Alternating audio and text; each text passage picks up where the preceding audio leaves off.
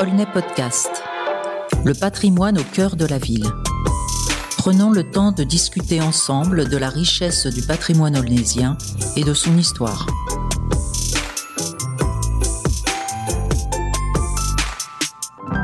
Projet de ville aujourd'hui à Aulnay Podcast, nous recevons Alain Barrier et Corinne Loisiel, qui sont membres du Cercle archéologique et historique de la région d'Aulnay, le CARA, bien connu de tous les passionnés d'histoire.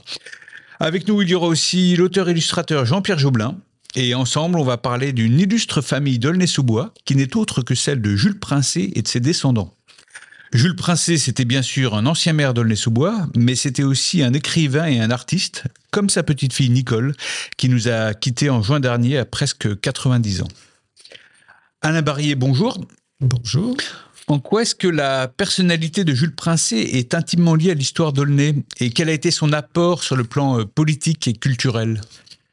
Alors, c'est intimement lié à l'histoire déjà parce qu'on oublie qu'il il a été mis en nourrice à Aulnay dès sa petite enfance.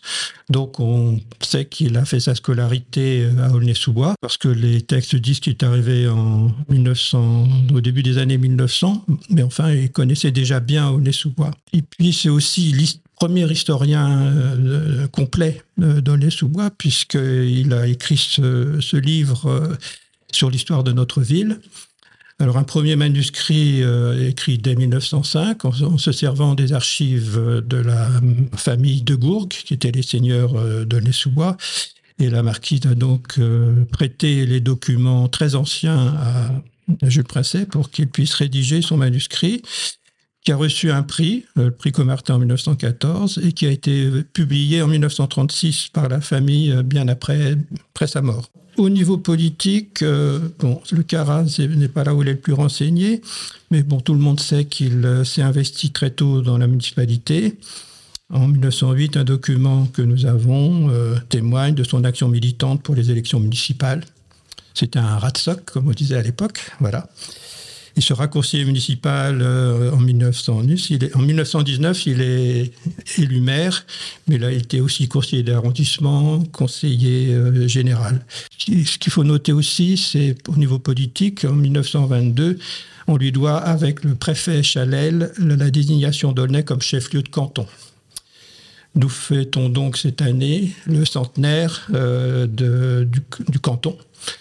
Peut-être que nous allons d'ailleurs l'évoquer dans un prochain bulletin du CARA. Voilà. Donc là, c'est pour le plan politique. Bon, il est mort brutalement à 51 ans en 1924. Au plan culturel, euh, ses compétences sont vastes. Poète, dramaturge, journaliste. Il a son propre journal, euh, L'Impartial conférencier. On oublie aussi, euh, et on le sait grâce à sa fiche militaire, qu'il était aussi désigné comme soldat musicien. En fait, il était clarinettiste. Il faut savoir aussi que pendant, sa période de, l'armée, où il était euh, au camouflage euh, des, routes, euh, il n'a pas cessé d'écrire pour l'armée des pièces de théâtre, donc deux, notamment Qu'est-ce que j'offre avec le jeu de mots sur le maréchal Joffre, et puis euh, l'heure alsacienne après, après, juste après la guerre pour euh, commémorer euh, les retrouvailles de, de l'Alsace avec la France. Voilà. Bien entendu, le théâtre au chant. Oui, il était précurseur hein, en matière d'accès à la culture pour tous, grâce au théâtre au chant. Et donc, dans le mouvement d'éducation populaire, qui est propre aussi à la Troisième République, hein, qui a cherché aussi à développer euh, l'accès à la culture euh, pour le peuple, puisqu'on employait le mot peuple euh, de cette façon-là bien particulière à l'époque. Voilà. Mon grand, grand admirateur de Potcher, tu pourras en parler, Corinne. Voilà. Alors, le CARA, on le sait, est attaché à sauvegarder le passé olnésien et récemment, justement, l'association a mené un important travail de collecte et de numérisation des écrits de Jules Princé. Euh, comment est-ce que le projet s'est monté euh, D'après ce que j'ai compris, les documents dormaient depuis pas mal de temps dans la maison familiale, hein, c'est ça Dans le grenier de la maison familiale. En fait, Nicole, euh, Princesse Nicole avait vraiment le souci de préservation, de sa maison. Évidemment, cette maison qui, dans ce grenier, quel jeu dangereux, j'ai pas pu y aller, nous n'avons pas pu y aller. elle a descendu progressivement des documents qui dormaient dans des, dans des caisses, dans des coffres, etc. Et euh, elle avait le souci que ces documents de son grand-père ne soient pas perdus ou dispersés. Euh, comme les archives euh, de, de, ont pu être dispersées par le temps. Donc le, le CARA se soucie de, préserver des documents. Par exemple, nous avons confié aux archives départementales toutes les archives de la seigneurie de Gourg que nous avions récupérées, rachetées. Et là, donc, ça allait dans le droit fil de notre pratique euh, d'association d'histoire locale, d'aider euh, Nicole à préserver effectivement les archives de son grand-père. Mmh. C'était important pour elle de faire vivre la mémoire de son grand-père? Absolument, absolument. Qu'est-ce que vous avez trouvé comme document? Vous avez dû tomber sur des inédits, j'imagine? Euh, Oui, mais je pense que ce serait Corinne qui pourrait le, le mieux parler. Euh, je pense. Euh, alors, on, on, retrouve en fait des documents liés à l'iconographie théâtrale, du théâtre au chant, c'est assez classique. Donc des manuscrits, des œuvres théâtrales, pardon, des programmes, des billets, des photos, des cartes postales, mais aussi des papiers liés à la structure administrative et, de divers comités, comme celui du comité de lecture ou des donateurs. Grosso modo, un tiers de ces 2600 documents euh, qui forment le, fonds Princet relève du théâtre au chant. L'autre tiers concerne des actions menées par Princet en dehors de, du, donc du théâtre au chant. On citera entre autres les pièces de Bolivar ou de La Monnaie, écrites avant la création de son théâtre, des documents relatifs aux célébrations du bicentenaire de la naissance de Jean-Jacques Rousseau, initié par le gouvernement en 1912 et dont Princet était le secrétaire général, mais aussi quelques documents politiques attribués à son mandat de maire. Enfin, le dernier tiers est constitué de nombreuses correspondances avec le ministère des Beaux-Arts qui subventionnera, le théâtre au chant, mais aussi avec la municipalité aulnésienne, des députés, préfets, comédiens, fondateurs, directeurs de théâtre, et enfin ar des archives collectées par Princet lui-même sur les théâtres de plein air et sur la littérature sous la forme d'articles de journaux. Donc des archives très variées, très riches. Euh, donc vous avez appris des choses en consultant euh, toutes ces archives que vous ignoriez peut-être sur Jules Princet? La première chose, je, je, je reprendrai les, euh, les, les, termes d'Alain. Euh, concernant la petite histoire, intéressante elle aussi, peu de gens savent en effet que Jules Princet connut euh, Aulnay dès l'âge de 3 ans. Bien qu'il soit né le 10 mai 73 rue Wagram, dans le 10e, 17e arrondissement de Paris, sa mère, Céline Princet, camériste de la maison du grand comédien Coquelin, confia en effet son fils unique au couple Lemaire, qui résidait dans l'habitation appelée le Porche aux Hirondelles, euh, rue Jacques Duclos. Euh, ayant rejoint sa mère à 12 ans, l'attachement de Jules Princet pour Aulnay trouve ainsi sa source dans l'enfance. Il fera d'ailleurs part de certaines anecdotes relatives à sa jeunesse dans l'ouvrage Histoire d'Aulnay euh, paru en 1918 ou lors de diverses conférences données à l'attention des écoles aulnésiennes. Vous avez classé tous ces documents, euh, il y en avait un paquet, comme on, vous avez pu nous le dire. Ça a dû être un sacré travail, ça vous a pris combien de temps à vous du CARA, qui, on le rappelle, euh, vous êtes tous des bénévoles? On a mis 2-3 ans, non, pour numériser? 2-3 ans quand même, oui. Pour la numérisation des archives, euh, euh, ça s'est tenu entre mai 2017 et juin 2018. Une copie a été remise à Nicole Princet et l'association du CARA et une à, aux archives départementales aussi. La numérisation a été donnée aux oui. archives. Oui. Et on peut les voir aujourd'hui aux archives départementales, ces documents? Absolument. Oui. C'est à Bobigny, ça? C'est à Bobigny, à Bobigny oui. Donc euh, on, on entend bien vous écouter, Corinne, euh, vous avez toujours été très intéressée par Jules Princet. Euh, ça remonte à loin, puisque, pour la petite histoire, quand vous étiez étudiante en histoire, donc il y a ça un peu plus de 20, 20 ans et des poussières, vous aviez commencé un, un mémoire sur le théâtre au chant. Et vous l'avez terminé il n'y a pas si longtemps que ça. Oui, effectivement, il y a 20 ans, j'étais étudiante en histoire à, l'université de Villetaneuse. Je me souviens avoir euh, suivi en troisième année un, un, module annuel très intéressant sur l'histoire des banlieues, alors dirigé par l'historien et le sociologue euh, Jacques Giraud. En plus de la dispense de ces cours, il m'avait invité à préparer un mini-mémoire sur notre commune. Me permettant d'effectuer des recherches aux archives municipales, j'avais aussi rencontré certains adhérents de l'association du CARA si à l'époque j'avais choisi de présenter la fête printanière aulnésienne de 1936, je me préparais aussi à choisir un thème de recherche pour mon futur mémoire de, maîtrise.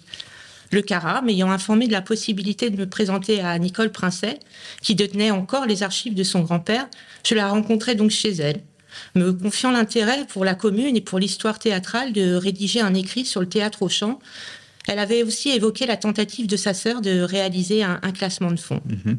J'avais alors commencé à consulter certaines archives chez Nicole et lu quelques pièces de théâtre jouées à Aulnay. L'ampleur du travail, comme le temps me manquant, je dû pourtant me résoudre à abandonner ce projet qui me tenait pourtant à cœur. Vingt ans plus tard, plus disponible et plus mûr sans doute, je reprenais contact avec l'association du Cara et leur rappelant ma tentative passée, je proposais de m'investir à nouveau en tant qu'adhérente cette fois-ci. Concrètement, vous pouvez nous rappeler euh, en quoi consistait le théâtre au chant Le théâtre au chant, c'est une œuvre qui déjà s'est déroulée entre 1906 et 1921 à Aulnay-sous-Bois. Concernant, elle appartient à un, modèle théorique très particulier. Euh, déjà, le théâtre au chant est avant tout un théâtre de nature qui répond à un modèle esthétique se rattachant au courant naturaliste. Le paysage étant la référence centrale, la création de princesse se voulait sans scène, à même le sol, lui laissant dire on ne joue pas plus nature que nous qui sommes sur notre théâtre. Outre son appartenance au théâtre populaire, le théâtre au chant se revendiquait plus précisément des théâtres du peuple, qui se basaient sur la devise le théâtre par le peuple et pour le peuple. Je souhaiterais préciser que Princet était un ardent défenseur de la gratuité. Donc il était vraiment attaché à l'accès à la culture pour tous. Quoi. Absolument. Avec une idée de décentralisation, puisque tout était centralisé sur Paris, il fallait que le théâtre arrive aussi jusque dans les villages. Hmm. Exactement. En faisant participer euh, la population avec ses, les agriculteurs, avec ses, leurs bœufs, avec leurs charrettes, avec leurs euh, foins. Oui. Concernant le phénomène de décentralisation théâtrale porté par les théâtres de plein air au XXe siècle, il sera effectivement initié par Maurice Potécher en 1895 avec la fondation du théâtre du peuple de Buisson dans les Vosges. Le territoire en 1920 comptait alors plus d'une cinquantaine de théâtres de plein air. Affirmant autant sa solidarité vis-à-vis du mouvement, Princet proposait aussi une trajectoire singulière. S'appuyant sur un lieu, Aulnay, son modèle revendiquait aussi une itinérance départementale. Ainsi, le théâtre au champ s'est produit deux fois à Montmorency, à Courbevoie, une fois à Livry, à Hermenonville et à Meudon. Là, vous avez eu l'aide de, Nicole Princet aussi pour euh, faire vos recherches, j'imagine? Oui, elle m'a aidé, euh, elle m'a permis d'accéder aux, documents qui, sont, qui étaient essentiels pour euh, la création de mon travail. Puis le CARA avait racheté aussi les anciennes affiches. Oui. Voilà, une belle collection d'affiches aussi. On s'est rencontrés très simplement. Nous sommes vus chez elle dans la maison familiale où certaines photos d'ailleurs de son grand-père demeuraient encore. Elle m'avait montré sa chambre, qui était à l'époque le, bureau de Jules Princet. Je me souviens lui avoir proposé de réaliser une synthèse de sa carrière. Euh, elle avait volontiers accepté. Nous avions passé deux jours formidables, elle se rappelant et moi dressant son interminable parcours avec des metteurs en scène des plus prestigieux, comme Jean-Louis Barrault ou Ariane Mouchkine. Décoratrice, sculptrice et costumière, Nicole avait réalisé depuis 1965 des masques, des marionnettes, des bijoux pour les arts du spectacle. Je tiens à signaler que le Centre national de, costumes de scène conserve d'ailleurs à Moulin dans l'Allier quatre masques de style Archiboldo réalisés par Nicole pour la pièce L'amour de l'amour mise en scène par Jean-Louis Barrault. On pourra lire votre mémoire euh, un jour quelque part euh, que sur euh, le théâtre au champ. le Cara, j'imagine qu'il va en parler dans un de ses bulletins peut-être. Alors le Cara compte sur Corinne pour nous donner quelques extraits de, de sa longue recherche, etc.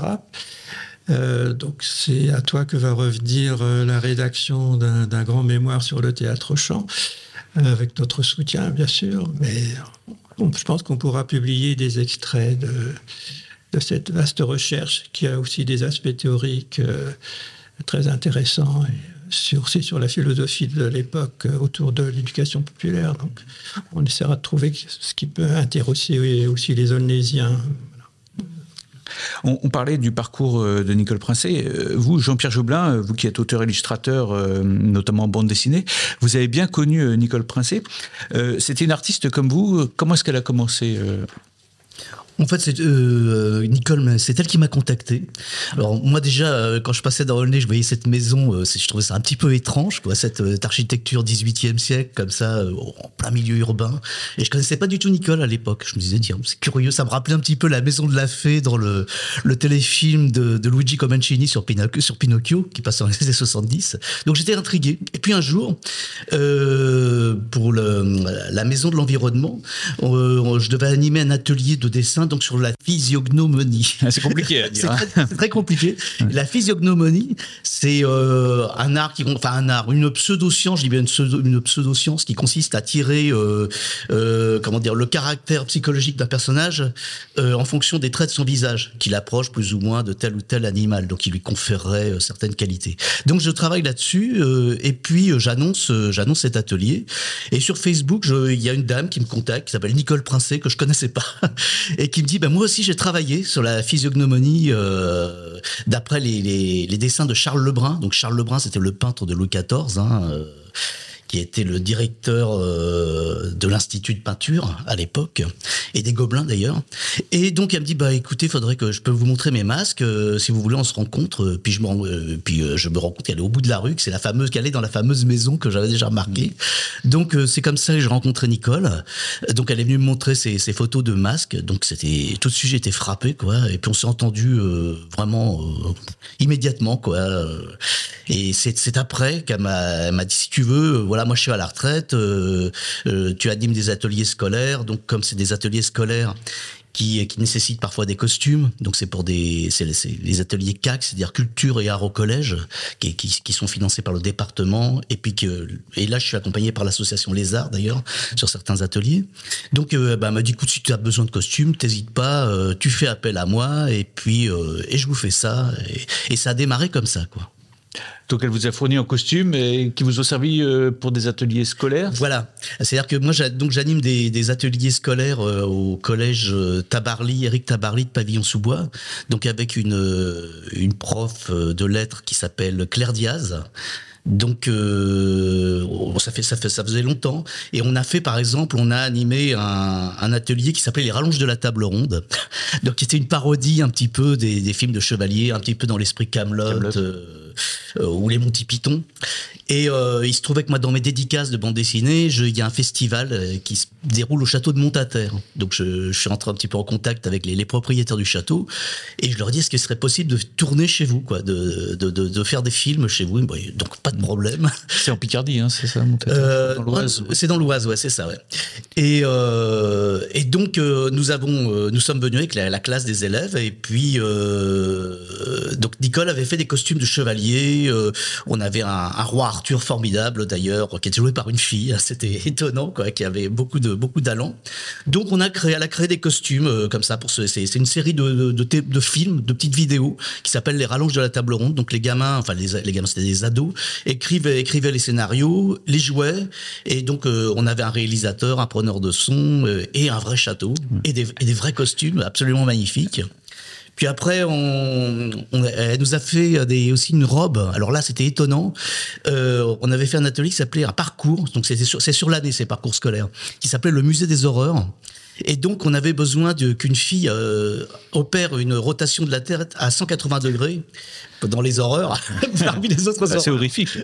un peu comme dans le film L'exorcisme. Et euh, donc je dis à Nicole, voilà, il faudrait que tu nous fasses une, une robe. Euh, euh, je verrais bien qu'elle a une robe un petit peu dans l'esprit des, des Ménines de Velasquez. C'est une grande robe euh, très large, un faux corps avec des faux bras. Et on placerait la gamine à l'intérieur de cette structure et sur un tabouret roulant. Et donc elle tournait, et donc la gamine s'est placée dans la structure sur un tabouret roulant. Alors c'était pour une soirée euh, où on entraînait les parents d'élèves euh, dans plein de salles euh, qu'on avait transformées en plein d'univers différents, univers Edgar Poe, univers de savon fou. Et puis il y avait à la fin cette salle avec cette ce pseudo automate qui tournait ou cette fille qui tournait sur elle-même. Donc voilà, elle a fait notamment donc cette robe. Et puis après, elle nous a fait des sublimes costumes. Alors vraiment là, grande grande réalisation pour un atelier qui s'appelait Peau de Et là, on rendait hommage au tricheur à l'as de carreau de Georges de Latour. Et euh, elle nous a fait des costumes 17e siècle absolument euh, extraordinaires, donc bien éclairés et avec une espèce de fond très sombre. Donc on a l'impression de voir le tableau s'animer. Et donc à l'époque, on était, bah, c'était il y a pas très longtemps, il y, a, il y a deux ans, on était déjà embêté par le Covid.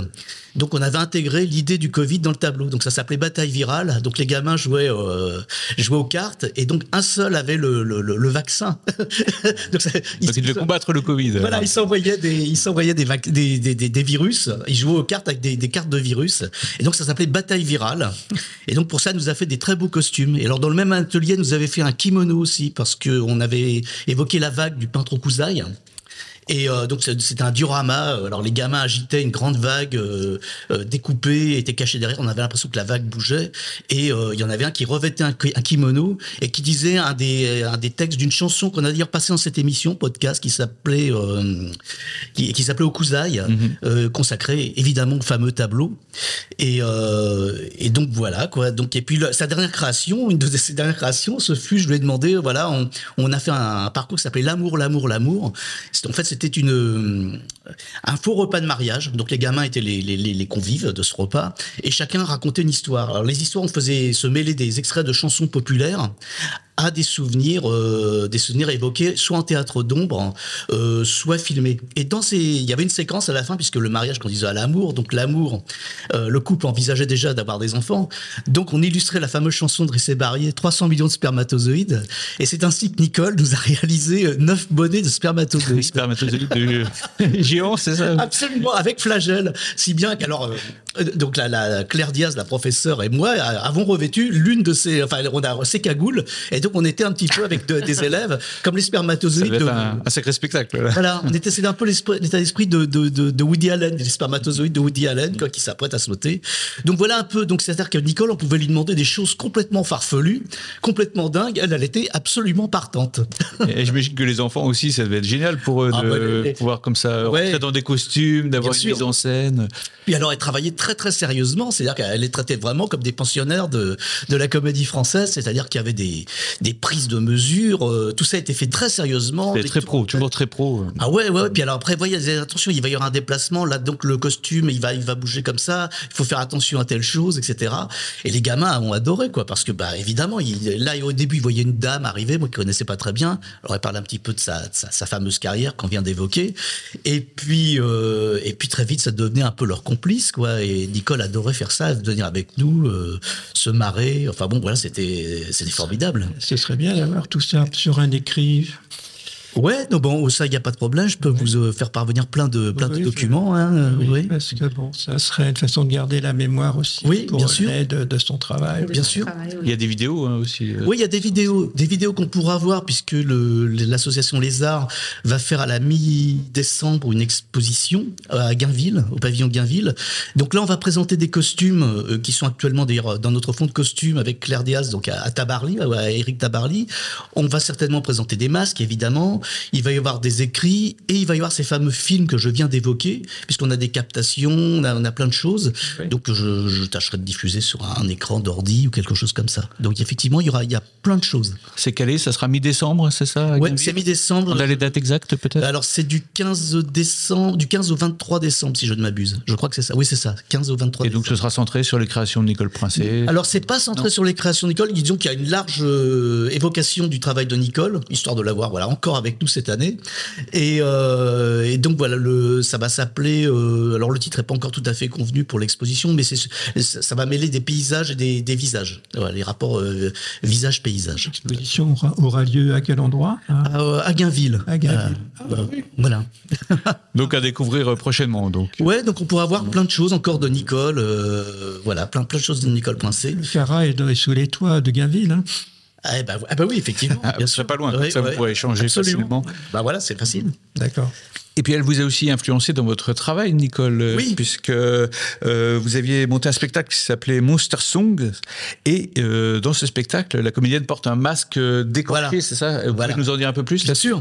Et donc c'est après avoir vu des, des planches du, du, du, 18e siècle, des très belles planches anatomiques, et je me donc on a fait un ce spectacle. Je vais, je vais reciter un peu ce spectacle Monster Song. Ce sont des chansons qui tournent toutes autour du fantastique. Donc elles sont tirées. alors l'inspiration de ces chansons sont tirées soit de mes livres Monsterland, mm -hmm. donc qui sont des livres très illustrés par mon petit camarade Olivier Le Disco. Euh, on, peut, on pourra admirer aussi les dessins. Que l'on salue au passage. Que l'on salue au passage, si nous entend. et, euh, Et donc, euh, bah, de, de, Monsterland, j'ai tiré un petit, enfin un petit, disque, un livre disque qui s'appelle euh, Monster Songs. Donc, j'ai revisité donc certains thèmes développés dans mes nouvelles en chansons, euh, ou alors des thèmes classiques. Par exemple, on a le corbeau d'Edgar Poe, on a la chevelure de Maupassant, qui est devenue la, chanson La Perruque. Donc, on a tout cet univers un petit peu, je dirais, voilà, inspiré du romantisme noir 19e siècle, très axé sur le fantastique et l'horreur. Et euh, donc tout ça un petit peu un côté un petit peu grand guignol, je dirais quoi. Et euh, donc les musiques sont signées d'un compositeur qui s'appelle Malto, euh, avec qui j'ai l'habitude de, de, travailler. Et c'est interprété par Lou Saint-Agne. Qui est voilà. une comédienne. Euh... Comédienne, chanteuse, euh, voilà. J'ai euh... vu votre spectacle. Oui. Bien. Euh, ça va être joué ailleurs ou ça a été déjà rejoué ailleurs Alors là, on, en, on, en, on, est en train de voir des choses. Il y a des choses qui se précisent. Notamment, là, on va avoir une petite déclinaison du spectacle. Euh, il y a une médiathèque qui nous a demandé, euh, qui m'a demandé de faire des lectures de classiques de la littérature fantastique et d'horreur. Et donc, je leur ai dit, bah, écoutez, ce qu'on peut faire, moi, je lis la nouvelle ou des extraits de la nouvelle originale de Poe, Maupassant. Et puis Lou Saint-Agne, euh, elle interprète la chanson inspirée de cette nouvelle. Donc on va présenter ça. Pour l'instant, c'est pas encore tout à fait euh, calé, mais c'est en, en janvier, euh, à la mi-janvier, sans doute à la à l'auditorium de la médiathèque d'Hélice. Voilà. Mais bon, je, pour l'instant, j'en parle pas trop parce que c'est pas encore tout à fait donc, un bien. projet, mais on aura l'occasion d'en reparler. Voilà. Euh... Et donc, pour en revenir à Nicole, donc euh, dans ce, ce, spectacle et cette prestation, donc euh, Lou va revêtir donc ce fameux masque décorché. Donc je le, alors j'ai eu cette idée en voyant, comme je disais, les, les planches anatomiques, et je me dis ce qui serait marrant, c'est d'avoir un œil qui soit amovible en plus de ce masque décorché. Et ça va faire peur, ça. J'espère bien. L'idée était d'asseoir le public, de vraiment de sidérer le public tout de suite pour capter l'attention immédiatement. Et euh, donc, il faut dire que la, la, comédienne donc évolue, elle est en robe 19e siècle, hein, euh, tout à fait dans l'esprit de Garpo. Euh, et elle est accompagnée souvent d'une musicienne hein, qui s'appelle Corinne Kouzma, voilà. Et puis il y a une bande son qui vient compléter avec du, vent, des, bruits, des cris, etc. Et euh, donc je, je, vois Nicole, je lui dis écoute, est-ce que tu te, elle nous avait proposé déjà parce que c'était quelqu'un d'extrêmement généreux. Elle nous avait dit bah moi si vous voulez, je vous fais un masque. Hein, si vous avez besoin d'un masque pour votre spectacle, t'hésites pas, tu me le demandes. Puis bon, euh, bon il fallait avoir l'idée. Puis je lui dis écoute, euh, j'ai une idée. Est-ce que tu pourrais nous faire un, un masque décorché avec un œil amovible où on verrait les, vraiment les le, le, le, vraiment le masque décorché tel qu'on voit sur certaines euh, certaines planches?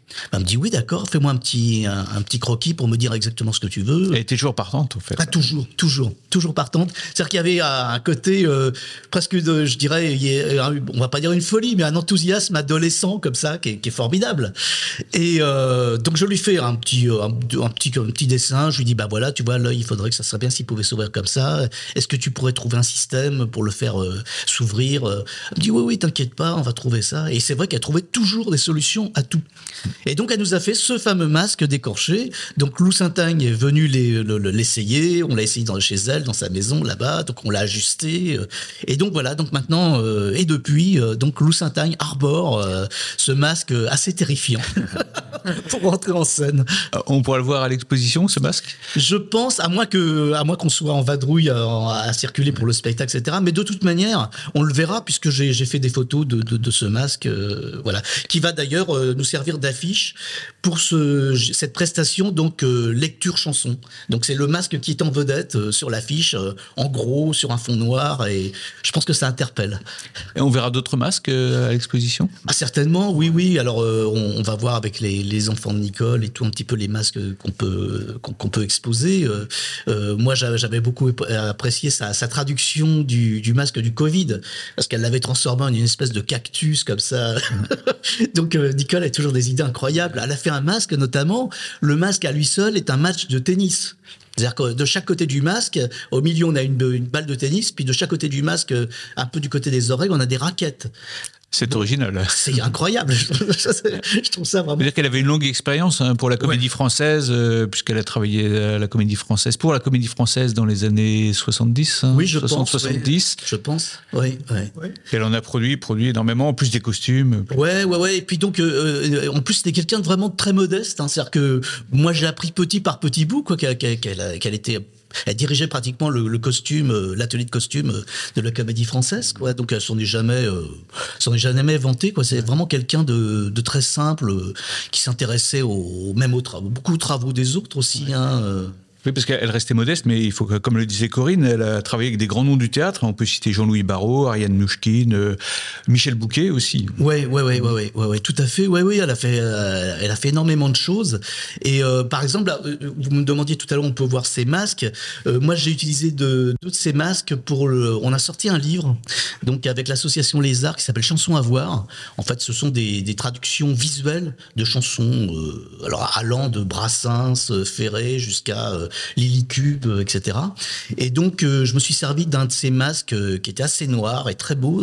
je l'ai mis en scène pour une chanson qui s'appelle Artiste de série noire. Donc, ça donne une impression vraiment un peu inquiétante comme ça.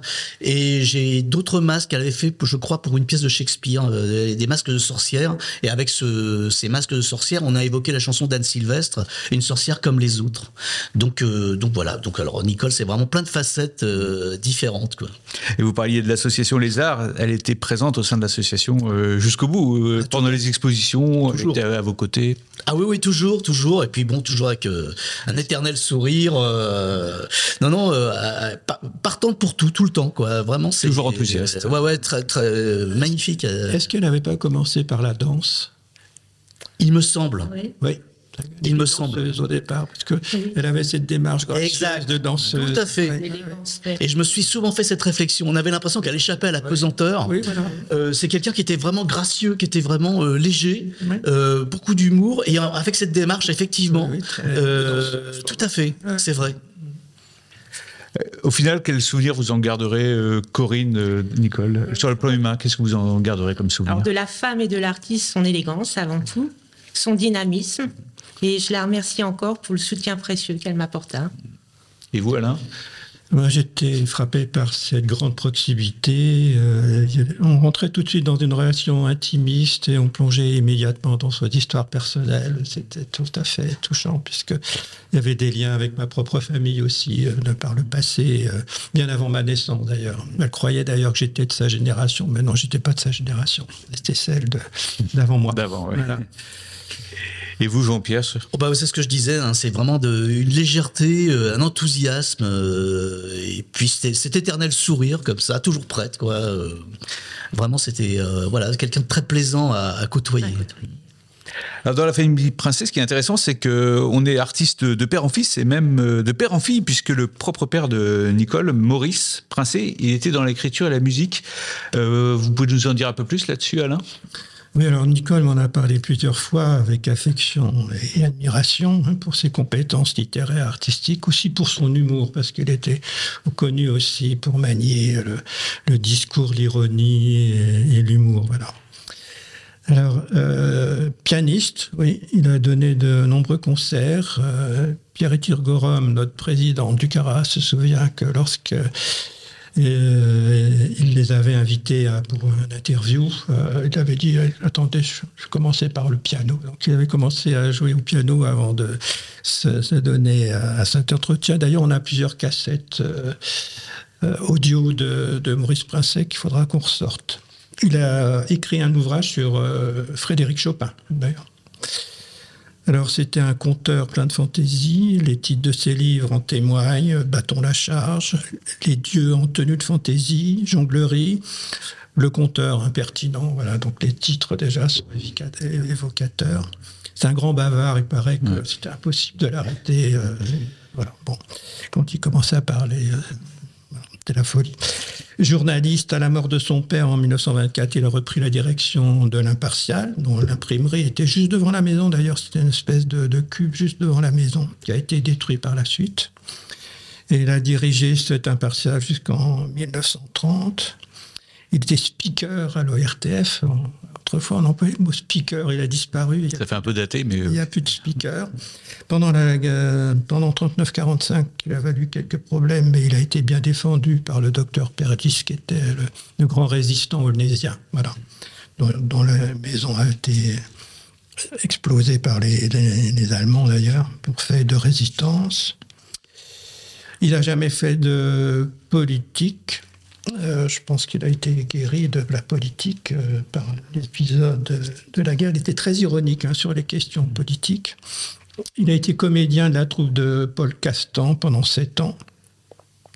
puis à nouveau à l'ORTF jusqu'à la dissolution en 1969. Donc il est décédé en 1984. Voilà. Voilà pour euh, Maurice Princet. Donc c'était un artiste à part entière. Donc on comprend que dans la famille, il y, a eu, il y, avait cette fibre artistique. Ça a beaucoup inspiré Nicole, j'imagine. Un grand-père artiste, un père artiste. Forcément, euh, elle aussi, euh, elle s'est dirigée vers cette voie. Oui, puis il y a des documents du Cara où on voit le, le, le grand-père. Donc il est carrément avec toute la bohème Montmartroise, oui. les Carcos, les Macorlan, Aristide Bruand, Lautrec. Ben, c'est le rêve, c'est incroyable. Et euh, donc il, il, était copain aussi avec Marcel Leguet, euh, qui est considéré comme l'un des premiers chansonniers de Montmartre. Euh, et puis il était lié plus ou moins à la commune libre de, de Montmartre, d'après ce que j'ai pu voir. J'ai pas amené la liste avec moi, oui. Oui, oui je crois que ouais, moi j'ai vu, j'ai repéré ouais Lautrec, il a fréquenté Lautrec, Satie. je pense qu'il a même dû voir Picasso. Ah, de grands noms quand même de la peinture. Ouais, non, mais c'est vraiment toute cette époque, hein, ouais. toute cette époque de Montmartre. Ouais. Et de, je parlais de Marcel Leguet. Marcel Leguet était assez copain avec un chansonnier de Montmartre qui s'appelle Gaston Dont j'adapte en ce moment les, des textes en bande dessinée. Donc il a vraiment fréquenté tout ce milieu euh, plutôt, euh, plutôt de tendance euh, libertaire, quoi, qui était toujours prêt à faire des canulars. on se souvient de peut-être de, de, Coucher de soleil sur l'Adriatique, qui est un canular qui avait consisté à, à prendre la queue d'un âne. Je crois qu'il y avait Roland d'Orgelès dans la bande. Il y avait le père Frédé qui dirigeait le lapin agile. Et donc ils avaient trempé la queue d'un âne dans un un pot de peinture ou des pots de ah, peinture oui. et le l'âne paisiblement avait battu sa queue contre une toile et il avait présenté un salon de peinture. il a reçu oh. un prix peut-être? Ah, alors non, ça, enfin, je, je, sais plus s'il a reçu un prix. Il, il y a eu des critiques très éminentes, très éminentes. Et donc euh, ils l'ont intitulé ce tableau "Coucher de soleil sur l'Adriatique". Et le peintre s'appelait Boronali. Donc Boronali, c'est l'anagramme d'Ali Boron, donc le nom qu'on donne aux ânes dans les contes, etc. Quoi. Et donc voilà, donc euh, toute cette bande là de, de Montmartroise était toujours prête à, à faire des des des, donc, des, des canulars. De Jules Princet qui s'appelle Ali Boron. Ali Boron. Ah, de, ouais, voilà. Oui, oui. Lors du théâtre chant. Euh, avec un âne, l'âne. Avec un âne, oui, oui. Ah bah voilà. qui en chantant euh, faisait venir la pluie. Donc euh, voilà. D'accord. Oui, bah, tout ça, tout ça est vraiment dans l'esprit voilà, de, de, de, Montmartre. Hein, Donc, des, il était adulé ouais. des, euh, des, agriculteurs. Il devenait le, la référence. Bien sûr. Voilà. D'accord. Ah ouais, ok.